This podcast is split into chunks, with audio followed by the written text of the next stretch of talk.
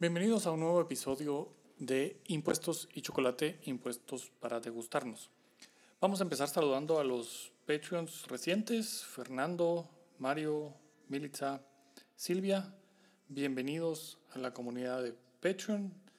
También vamos a mandarle un saludo a todos, todos, todos, el resto de la gente que nos sigue en Patreon y el agradecerles el contacto y el agradecerles el apoyo siguiéndonos ahí, permitiéndonos pues compartir conocimiento a través de, de esa plataforma. Patreon, patreon.com, diagonal impuestos de chocolate, ahí nos encuentran, es una plataforma en la cual subimos material adicional, subimos conferencias, eh, seminarios, material impreso y algunas otras cosas. También tienen en los diferentes niveles de suscripción, en, en el, pueden ahí escoger cuál nivel de suscripción les interesa y tienen distintos, distintos beneficios.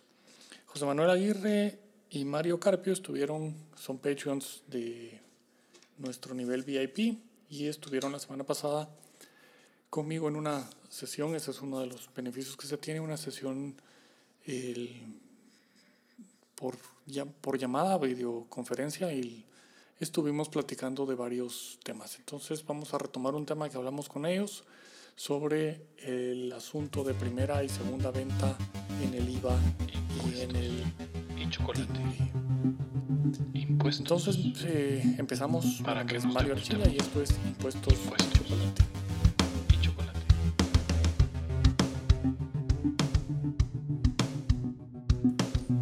Pues este tema es eh, realmente interesante. El, el, tema planteado en la, en la sesión de Patreon. Eh, una pregunta sobre qué es primera y qué es segunda venta y, y chocolate. Esa distinción debería de llevarnos a pagar IVA o timbre en las transacciones inmobiliarias. Tristemente, eh, una muy mala técnica legislativa en lo que, en lo que se observa y se cometieron errores en las definiciones. Primero hay que partir del punto de que el término venta es un término que aplica exclusivamente en la ley del IVA. El, el, venta está definido en el artículo 2 como todo acto o contrato que sirve para transferir a título oneroso el dominio total o parcial de bienes muebles o inmuebles situados en el territorio nacional o derechos reales sobre ellos, independientemente de la designación que le den las partes y del lugar en que se celebre el acto contrato respectivo. Entonces, esta, esta definición de venta solo opera para el IVA, no opera para ningún otro impuesto. Y es ahí donde pues tenemos el, el problema, si se, quiere, si se quiere ver, que trataron de incluir en el timbre las segundas ventas y lo definieron en el artículo 2 que habla de los documentos afectos. Están afectos los documentos que contengan los actos y contratos siguientes. 9. La segunda y subsiguiente ventas o permutas de bienes inmuebles. El,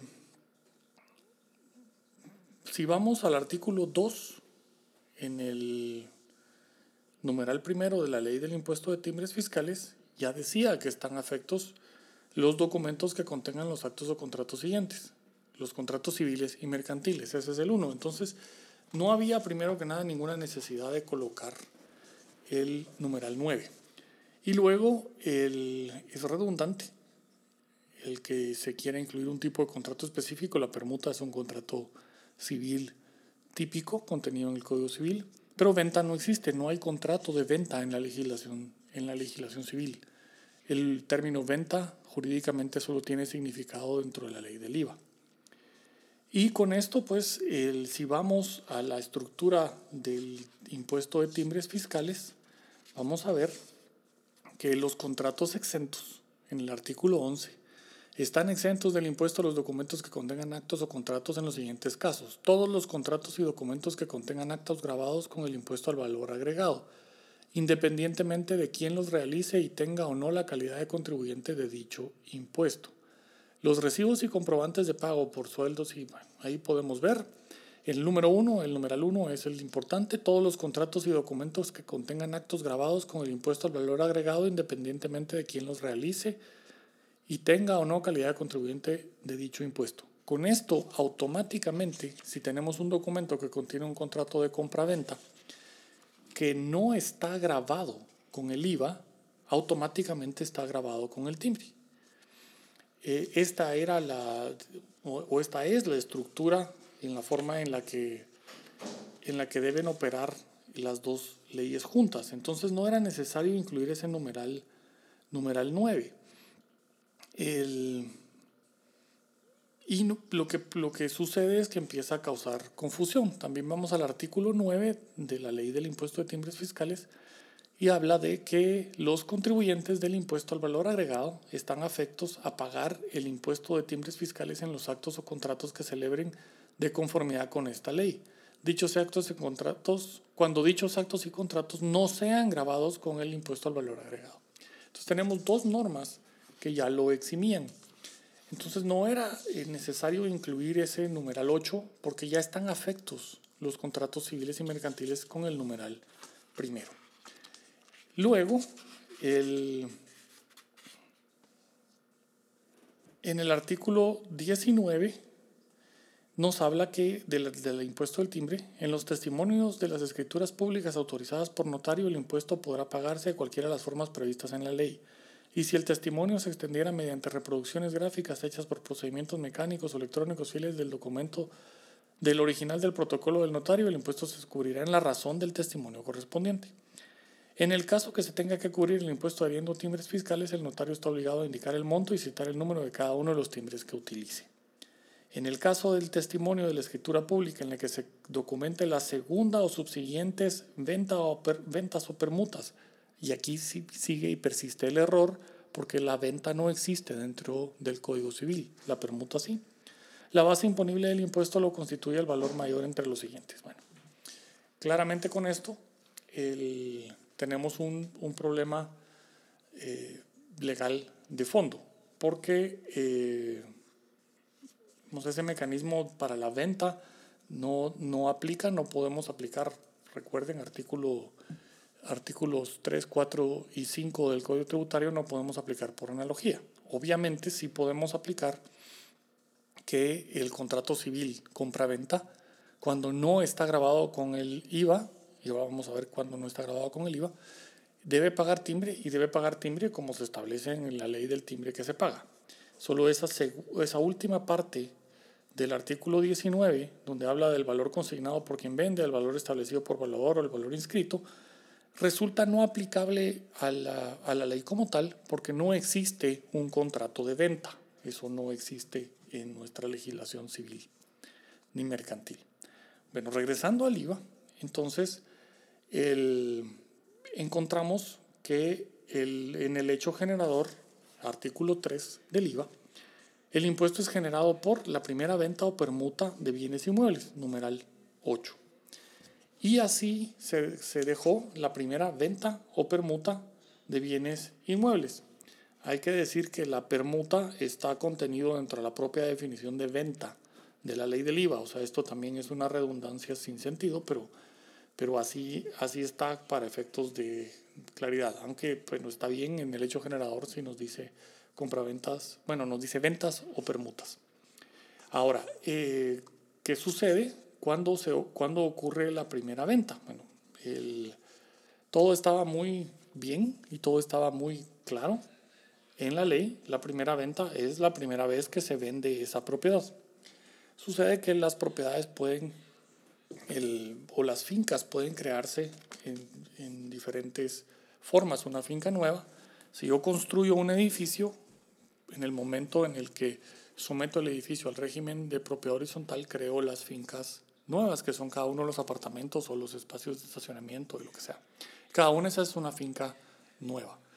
Y creo la finca nueva a favor del desarrollador del edificio en esa inscripción de régimen de propiedad horizontal. Y luego vendo cada una de esas y no, y no tenemos ningún problema. Es una finca nueva, no existía antes, ahora a 20 metros sobre el piso tenemos un apartamento con número de finca, folio y libro y eso es lo que vendemos. Ahí aparece la primera venta muy clara. Ahora, en terrenos, esas cosas pueden ser un poco más difíciles. Si yo hago desmembraciones a favor de mí mismo de un terreno muy grande, pues todas las fincas van a aparecer inscritas a mi nombre y van a crearse por esa desmembración. Entonces su primera inscripción de dominio es el que yo, Mario Estuardo, desmembré una fracción de terreno de tanto y creo una finca y se le da una inscripción nueva. Se le resta el área a la finca matriz y se crea la nueva. Entonces el siguiente acto que hago es cuando se lo vendo a un comprador X y aparecerá que eh, Perico de los Palotes es propietario de esa finca porque se la compró a Mario Estuardo. esa es una forma muy clara. Siguiente forma, que es un poco menos clara, pero también es posible. Yo tengo una finca matriz y le vendo una fracción a desmembrar de la finca matriz a Perico de los Palotes. Esa finca se crea con una inscripción diciendo Perico de los Palotes es propietario de esta finca en virtud de haberle comprado una fracción desmembrada de la finca tal y tal y tal a tal, al tal Mario Estuardo. El, y esa primera inscripción es una compra directamente.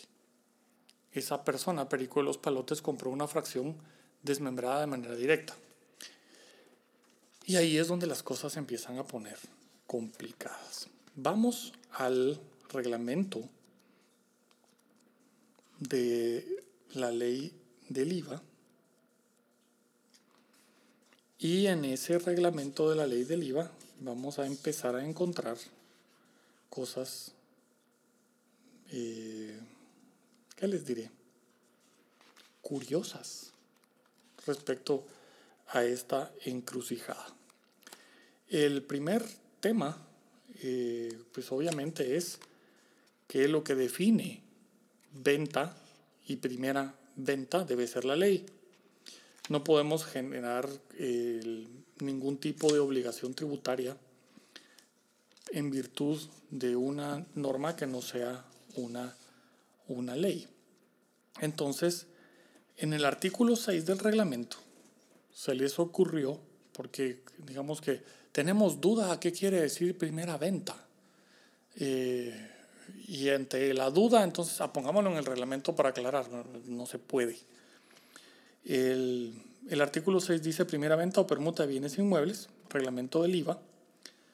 La primera venta o permuta de bienes inmuebles a que se refiere el artículo 3, numeral 8 de la ley es la operación traslativa de dominio del bien inmueble que se efectúe después de la primera inscripción de dominio del mismo que se regula en el artículo 100, 1130 del decreto 106, Código Civil, que consta en libros correspondientes del Registro General de la Propiedad. Bueno, aquí si ven el problema radica en que habla de ser la operación traslativa de dominio que se efectúe después de la primera inscripción de dominio del mismo. Esa es la primera venta. Y eso pues en el ejemplo que les ponía en el cual yo vendo una fracción a desmembrar, la creación de la finca es a favor del comprador de manera inmediata. Entonces su primera inscripción de dominio dice que compró una fracción que se desmembró de tal y así se crea la finca. Y esa persona al momento de vender está realizando una segunda venta. Si yo desmembro a favor de mí mismo, se crea la finca y luego le vendo a él, entonces la situación es que él va a vender en una segunda venta sin ninguna duda. Pero el acto en sí mismo es, el, e, es exactamente igual. Yo era el propietario de la finca, le trasladé una fracción a esa persona y ahora esa persona, eh, según cómo haya hecho la operación, puede estar obligado a decirle a su comprador que va a tener que pagar el IVA o va a tener que pagar el timbre. Adicionalmente que nos causa problemas de, de criterio de aplicación. Pero es la misma transacción. La finca se creó de la misma manera.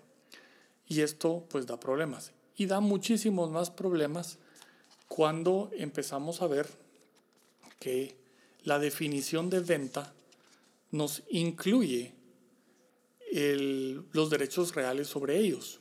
Entonces, si yo constituyo un usufructo dentro del a favor de alguien, un usufructo a título oneroso en una finca, eso según la definición de venta ya es una venta dentro del inmueble. Pero el reglamento nos habla, cuando se creó esta norma, de la traslativa de dominio y entonces como traslativa de dominio deja fuera el usufructo y es únicamente cuando traslado propiedad. Nos empieza a causar más problemas cuando tenemos copropietarios en la misma finca. Y un copropietario que es propietario de la parte alícuota de esa finca vende su derecho, eso es primera o segunda venta. Y el, derecho de copropiedad es un bien inmueble en sí mismo entonces él está vendiendo su derecho eh, de copropiedad. Eso es primera o segunda venta. El criterio del registro y de la oficina de SAT en el registro es que ven las traslaciones de dominio de la finca y si hay movimientos de compraventas de derechos de copropiedad en una finca que nunca ha sido vendida, entonces se considera primera venta. Si es de una finca que previamente ya había tenido varias ventas, entonces se considera segunda o subsiguiente venta y paga timbre. Esto es, un, esto es una complejidad eh, muy grande. Creo que el, debería de mejorarse con una reforma legislativa la redacción del, eh, y lo que se pretende. Adicionalmente, pues, pues dejo, dejo aquí, por favor, en el... Mm, eh, espero que, que, me manden los comentarios de esto. Y me lo pueden hacer arroba, al correo redes arroba impuestos y chocolate.com o bien dejar los comentarios eh, en el, los, que los, que escuchan este podcast en, en, Apple Podcast, dejarlos ahí o dejarlos en Facebook, Facebook Impuestos y Chocolate. También se los agradeceré, pero dejo, dejo el tema aquí al que, al que quiero llegar con, con esto. El IVA es un impuesto indirecto que ataca o, busca eh, grabar la riqueza del consumidor. Los inmuebles no son bienes consumibles y el, el, colocarle IVA a los inmuebles en las ventas es un poco, digámoslo así, dudoso que proceda. Claro, cuando tenemos la actividad comercial de construir y vender casas, entonces el IVA tiene una justificación de neutralidad respecto a la persona que está construyendo y vendiendo las, las casas.